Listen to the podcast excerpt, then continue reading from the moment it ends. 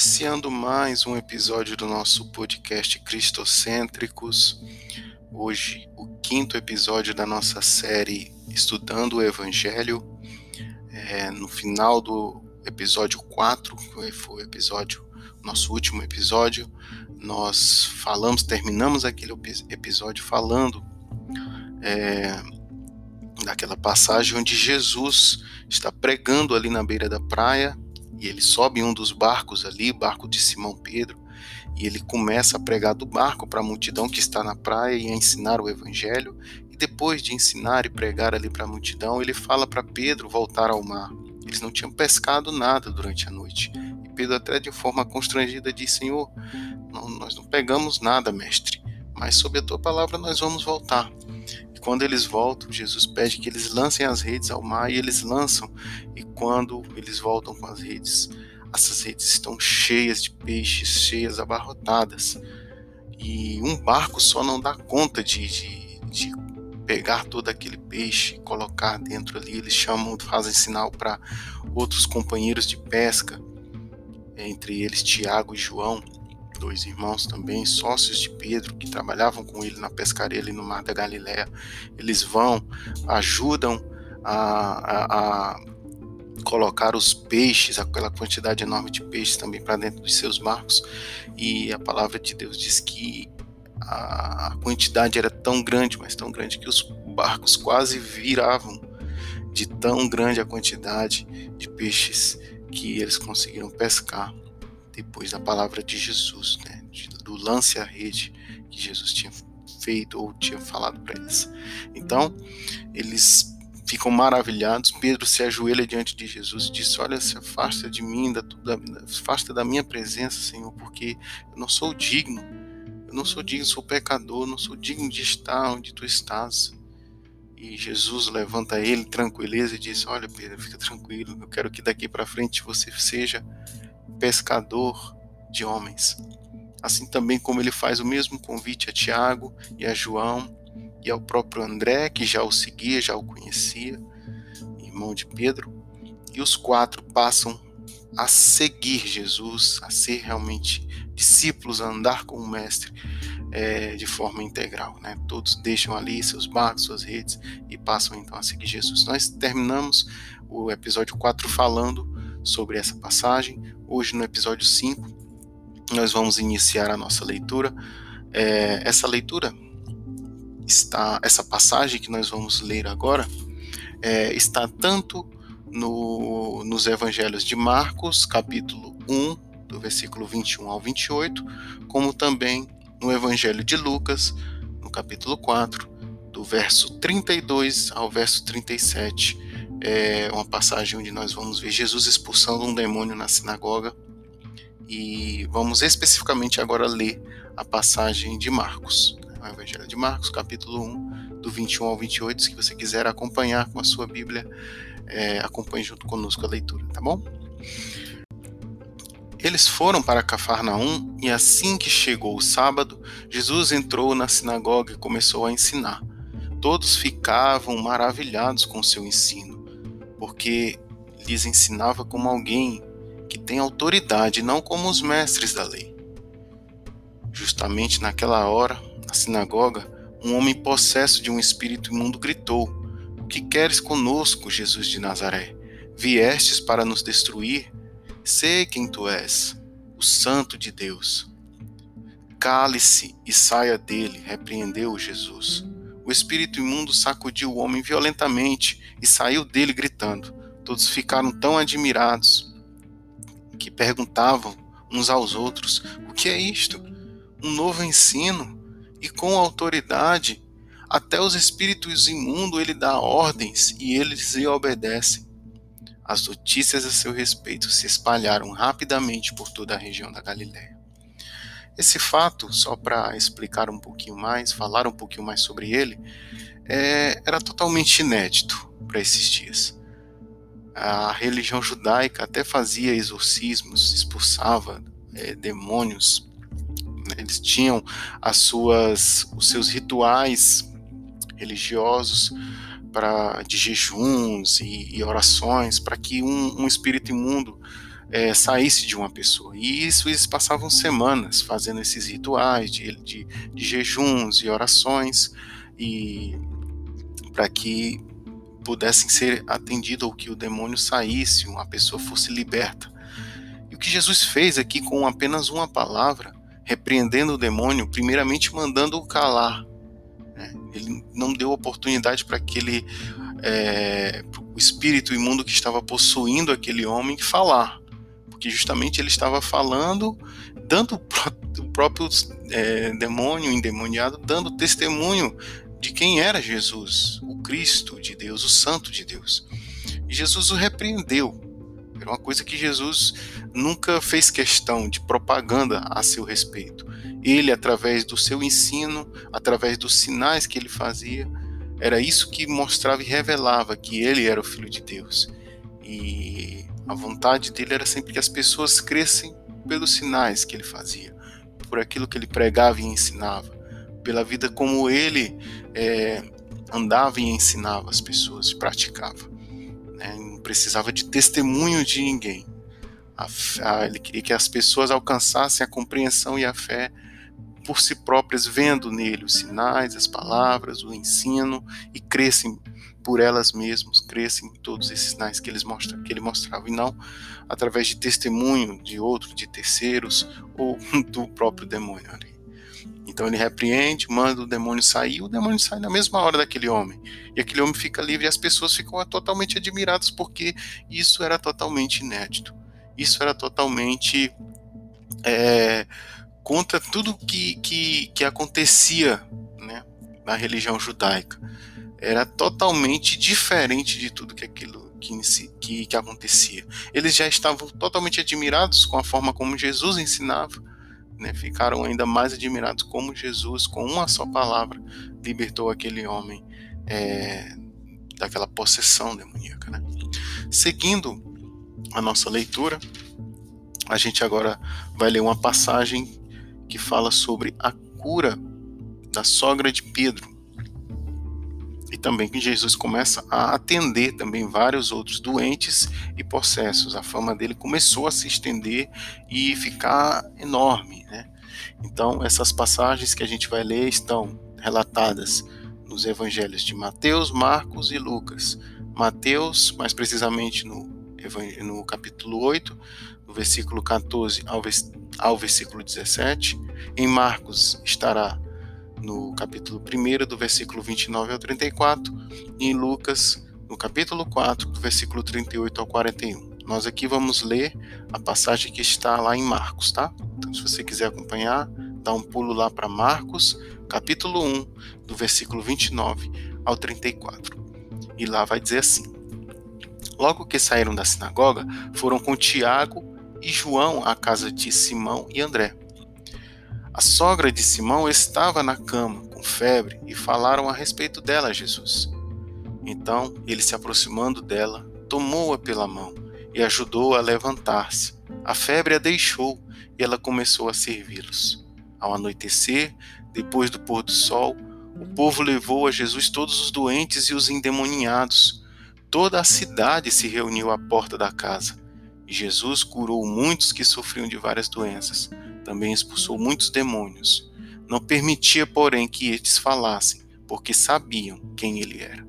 Então, mais uma vez, Jesus acabou de sair ali da sinagoga, era um dia de sábado, expulsou um demônio lá na sinagoga. Aquilo, claro, gerou um. um, um a, é, a, notícia correu por toda aquela redondeza, por toda aquela cidade, aquele fenômeno acontecendo, algo novo, inédito.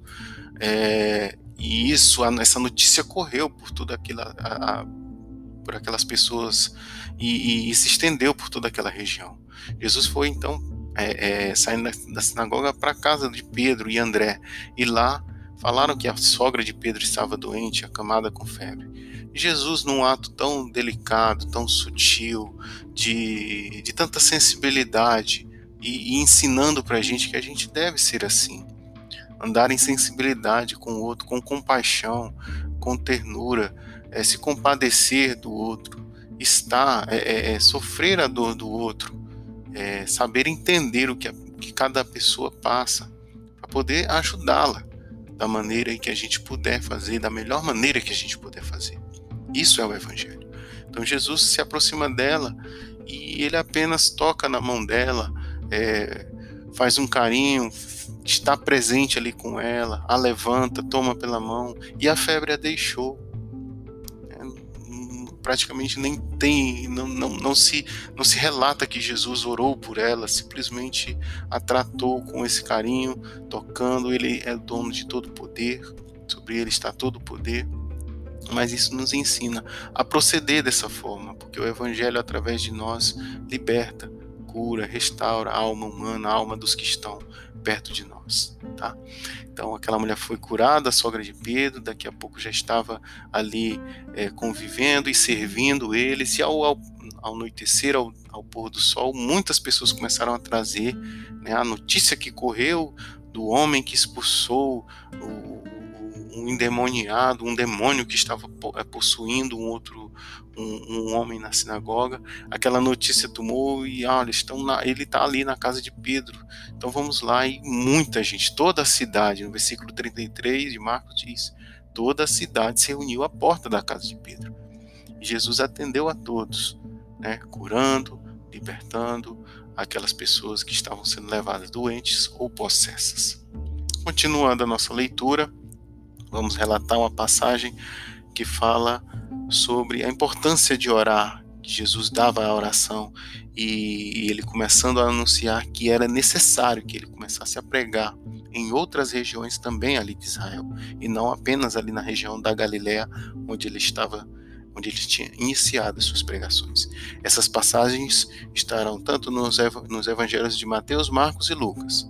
Em Mateus, mais precisamente no, no capítulo 4, do versículo 23 ao 25, em Lucas, do capítulo 4, no versículo 42 ao 44, e Marcos, que é a leitura que vamos fazer também, Marcos, capítulo 1, onde nós já estamos, no versículo 35 ao 39, ou seja, vamos só continuar a leitura da onde a gente já estava, tá? Então, a partir do 35 diz assim: De madrugada, quando ainda estava escuro, Jesus levantou-se, saiu de casa e foi para um lugar deserto, onde ficou orando. Simão e seus companheiros foram procurá-lo, e ao encontrá-lo disseram: Todos estão te procurando.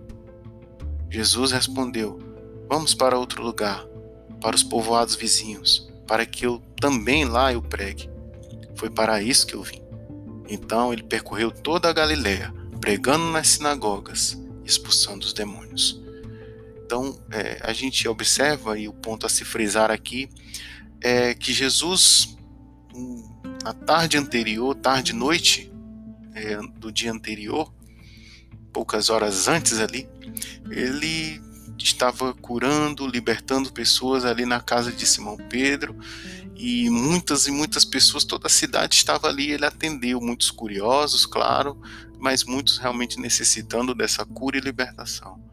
Mas isso nunca envaideceu Jesus, isso nunca fez com que ele se deslumbrasse ele era focado na, naquilo que ele pra, para o qual a missão que ele veio.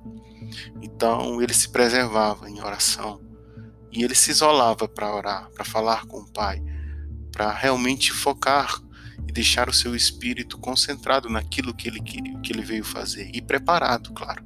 O espírito da gente deve estar sempre preparado. Então, ele se reservava em lugares, muitas vezes sozinho, afastado de todo mundo, para orar. Foi o que ele ensinou também para nós, que essa comunhão que a gente tem com Deus deve ser é, é pessoal. Cada um de nós devemos ter e buscá-lo. E buscar um lugar para orar faz parte dessa busca por essa comunhão. Tá? Buscar um lugar a sós para estarmos orando com Deus. Faz parte disso, tá bom? É, continuando também falando sobre essa passagem, depois ele já diz no versículo 38 que é importante quando os discípulos saem à procura dele e o encontram orando. Nos outros, nas outras passagens dos evangelhos diz que não só os discípulos, mas é, a multidão, uma multidão que estava com os discípulos, todos estavam procurando. Realmente Jesus deu um sumido, um, um sumiço neles, ali, um perdido, como a gente fala neles, e foi orar sozinho. Precisava daquele momento sozinho em oração. E quando todo mundo encontrou ele, acabaram encontrando, e com eles também os discípulos ali encontraram Jesus, eles perguntaram: todo mundo está te procurando. E ele disse: Olha, é necessário que eu vá, é necessário que eu pregue em outros lugares. Foi para isso que eu vim. É necessário que eu vá. E também outras passagens diz que a multidão queria detê-lo ali, não queria que ele fosse, queria que ele continuasse por ali atendendo, mas Jesus tinha uma missão. Ele tinha que prosseguir na missão de pregar o evangelho para todos, em todos os lugares, em todas as regiões de Israel. Não podia se deter apenas num lugar. Continuando a nossa leitura e a última leitura que a gente vai fazer é, do nosso podcast, do nosso capítulo 5, está nos evangelhos também de Mateus, no capítulo 8, do versículo 1 ao 4, em Marcos, no capítulo 1, do versículo 40 ao 45, e em Lucas, no capítulo 5, do 12 ao 16. Eu vou fazer a leitura que está em Mateus, então, se você quiser acompanhar, só em Mateus, no capítulo 8, do versículo 1 ao versículo 4. Essa passagem vai relatar Jesus novamente curando agora um leproso é, sinagoga também no dia de sábado. Vamos ler. Mateus capítulo 8, do 1 ao 4. Quando ele desceu do monte, grandes multidões o seguiram. Um leproso, aproximando-se, o adorou de joelhos e lhe disse: Senhor, se queres, podes purificar-me. Jesus estendeu a mão, tocou nele e disse: Quero, seja purificado. Imediatamente ele foi purificado da lepra.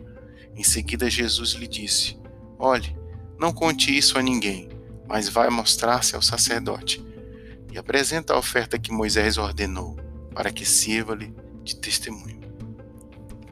É, para finalizar o nosso capítulo, eu quero falar um pouquinho sobre essa passagem, explicando que a condição de lepra não era apenas, não era tratada como uma doença, mas sim como uma impureza. Você que você vê na nossa leitura que a gente fez que o leproso não pediu que Jesus o curasse. Ele disse: Se quiseres, você pode me purificar. Porque sempre, desde o do Antigo Testamento, quando a lepra surgiu, ela surgiu como uma praga. Uma praga permitida por Deus para aquelas pessoas que talvez o desobedeceram ou fizeram coisas que eram mal, mas aos olhos de Deus. Essas pessoas eram acometidas da praga da lepra. E lá no livro de Levítico, no Antigo Testamento, no capítulo 13, no capítulo 14, há todas os, as orientações que Moisés, a lei determinou, a lei mosaica determinou para o sujeito ou o indivíduo que pegasse lepra, que tivesse fosse acometido pela lepra. Ele era tratado de partida como alguém impuro, alguém que cometeu alguma coisa contra Deus ou contra a lei de Deus e recebeu aquela punição, aquela praga da lepra. E ele, de partida, ele era isolado do arraial ou isolado do meio da, da sociedade é, daquela época, ele teria que viver isolado e a condenação dele, como não tinha cura para aquilo, né? Hoje a lepra a gente conhece, a lepra é a mesma rancenise a gente sabe que tem cura, é uma doença que tem cura, tem tratamento e a pessoa fica totalmente curada, né? Tanto é que a gente nem vê se falando tanto nessa, nessa doença, porque é, é, quando detectada, é facilmente detectada e também é facilmente tratada. Mas naqueles tempos não era assim. Então, muito provavelmente o sujeito que era cometido pela lepra, ele morria com a, com a com essa doença. Muitos, pouquíssimos eram curados. E aqueles que eram curados, na mentalidade deles, não, não curados, mas purificados, é, eles para eles, né, na, no entendimento deles, foi que aquela pessoa recebeu o perdão divino e assim recebeu a purificação, e ele também se apresentava ao sacerdote para poder voltar ao convívio da sociedade. Ele, volta, ele se apresentava ao sacerdote, dava uma oferta que justamente era significando a gratidão por ter recebido a purificação, o perdão divino, para poder voltar ao convívio da sociedade. Então, assim era tratado o leproso. Lá no Antigo Testamento, no tempo onde Israel nem tinha nem, nem, nem, nem tinha uma terra, eles eram nômades, ficavam andando no, no deserto, né? Mas quando eles é, chegaram no, na terra prometida, né, a terra que emana leite e mel, e ali passou a ser o, o, o território de Israel, né? Então, é, essa, essa, lei continuou vigorando, né?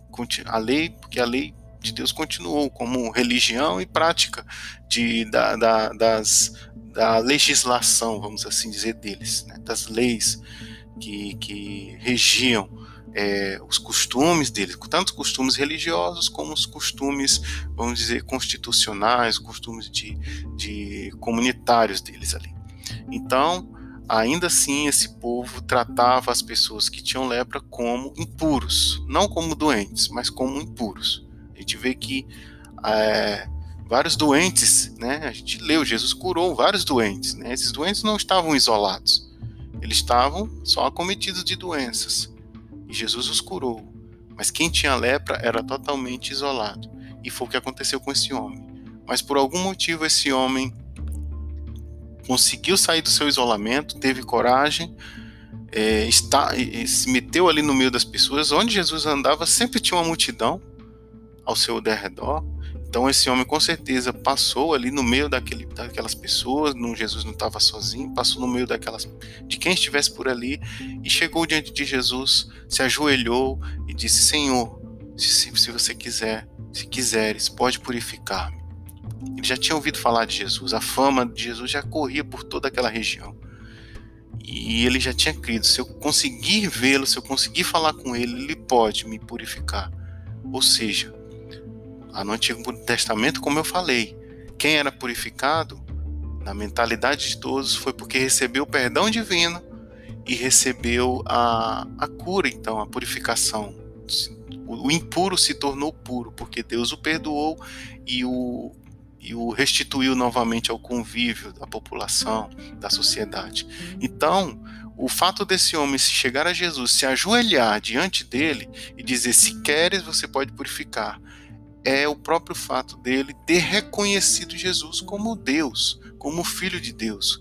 Ele creu nessa mesma hora, senão ele não agiria dessa forma. Primeiro de se ajoelhar. Nenhum judeu se ajoelha diante, diante de nenhum outro homem, a não ser que crê que aquele homem é divino, tem algo divino nele. E ele assim creu, e ele sabia que Jesus podia purificar, ou seja, perdoar se ele se houvesse pecado nele e tornar a pele dele limpa, curada. E Jesus, em outras passagens, na, nessa passagem de Mateus não está relatado, mas em outras passagens, eh, Jesus diz, as, as passagens diz que Jesus se compadeceu daquele homem quando viu ele. Se compadeceu e o tocou. Em traduções mais antigas diz que Jesus o abraçou. Não, não apenas o tocou, mas na, na tradução ou no escrito original vai mais além. Diz que Jesus abraçou aquele homem é mais um gesto de humanidade, de carinho, de, de afetuosidade, de se compadecer do próximo. Jesus sempre ensinou isso. Se compadecer do próximo. O Evangelho se baseia nisso, a gente olhar para o outro com esse olhar de amor. Então Jesus o abraça e diz: Quero, eu desejo, eu quero sim que você fique limpo, purificado. É o meu desejo. E imediatamente ele ficou livre da lepra. Jesus disse: Olha, não conta para ninguém. Faz o que a lei está mandando. Vá lá, se apresente ao sacerdote, como o costume manda, oferece a oferta de sacrifício, como também está descrito lá, foi descrito, foi determinado por Moisés, e volta ao convívio da sociedade. Vai em paz, você está livre. Né? E foi o que aquele homem fez, e foi a mesma proposta, o, o que Jesus fez para conosco também. Né? Jesus, lá em 1 João, do cap, no capítulo 1, versículo 9, diz que ele é poderoso. Ele, Jesus, é poderoso para nos perdoar dos nossos pecados e nos purificar de toda a nossa injustiça. Ou seja, nós também, como esse leproso, nós somos impuros. Todos nós somos impuros. E todos nós carecemos de ser purificados por Ele, perdoados por Ele, perdoados por Jesus. Então, não há nenhum puro, não há nenhum santo, não, não há nenhum merecedor, nenhum homem capaz de, pelos seus méritos próprios, se dizer justo ou bom demais diante de Deus. Não, todos nós somos iguais, somos impuros, somos pecadores, somos falhos. Precisamos ser purificados. Lá em 1 João, diz que Ele é fiel e justo para nos perdoar os pecados e nos purificar das nossas injustiças. Então, que nós cheguemos a Deus com essa humildade de coração, como esse homem fez, de dizer: Senhor, o Senhor quiser, o Senhor pode me purificar. E ele há muito tempo já disse: Eu quero. E a morte dele na cruz foi para dizer: Eu purifico vocês, eu justifico vocês, eu dou a minha pureza a vocês, porque eu sim sou puro. E eu dou a minha justiça a vocês, porque eu sim sou justo. Então eu justifico vocês através da minha justiça. Eu purifico vocês através da minha pureza. Que Deus possa abençoar a vida de cada um de vocês que estiveram aqui conosco, que acompanharam esse podcast. Compartilhe com quem vocês quiser, com amigos. Ficamos aqui no nosso episódio 5 e até o nosso próximo episódio. Deus abençoe a cada um. Amém.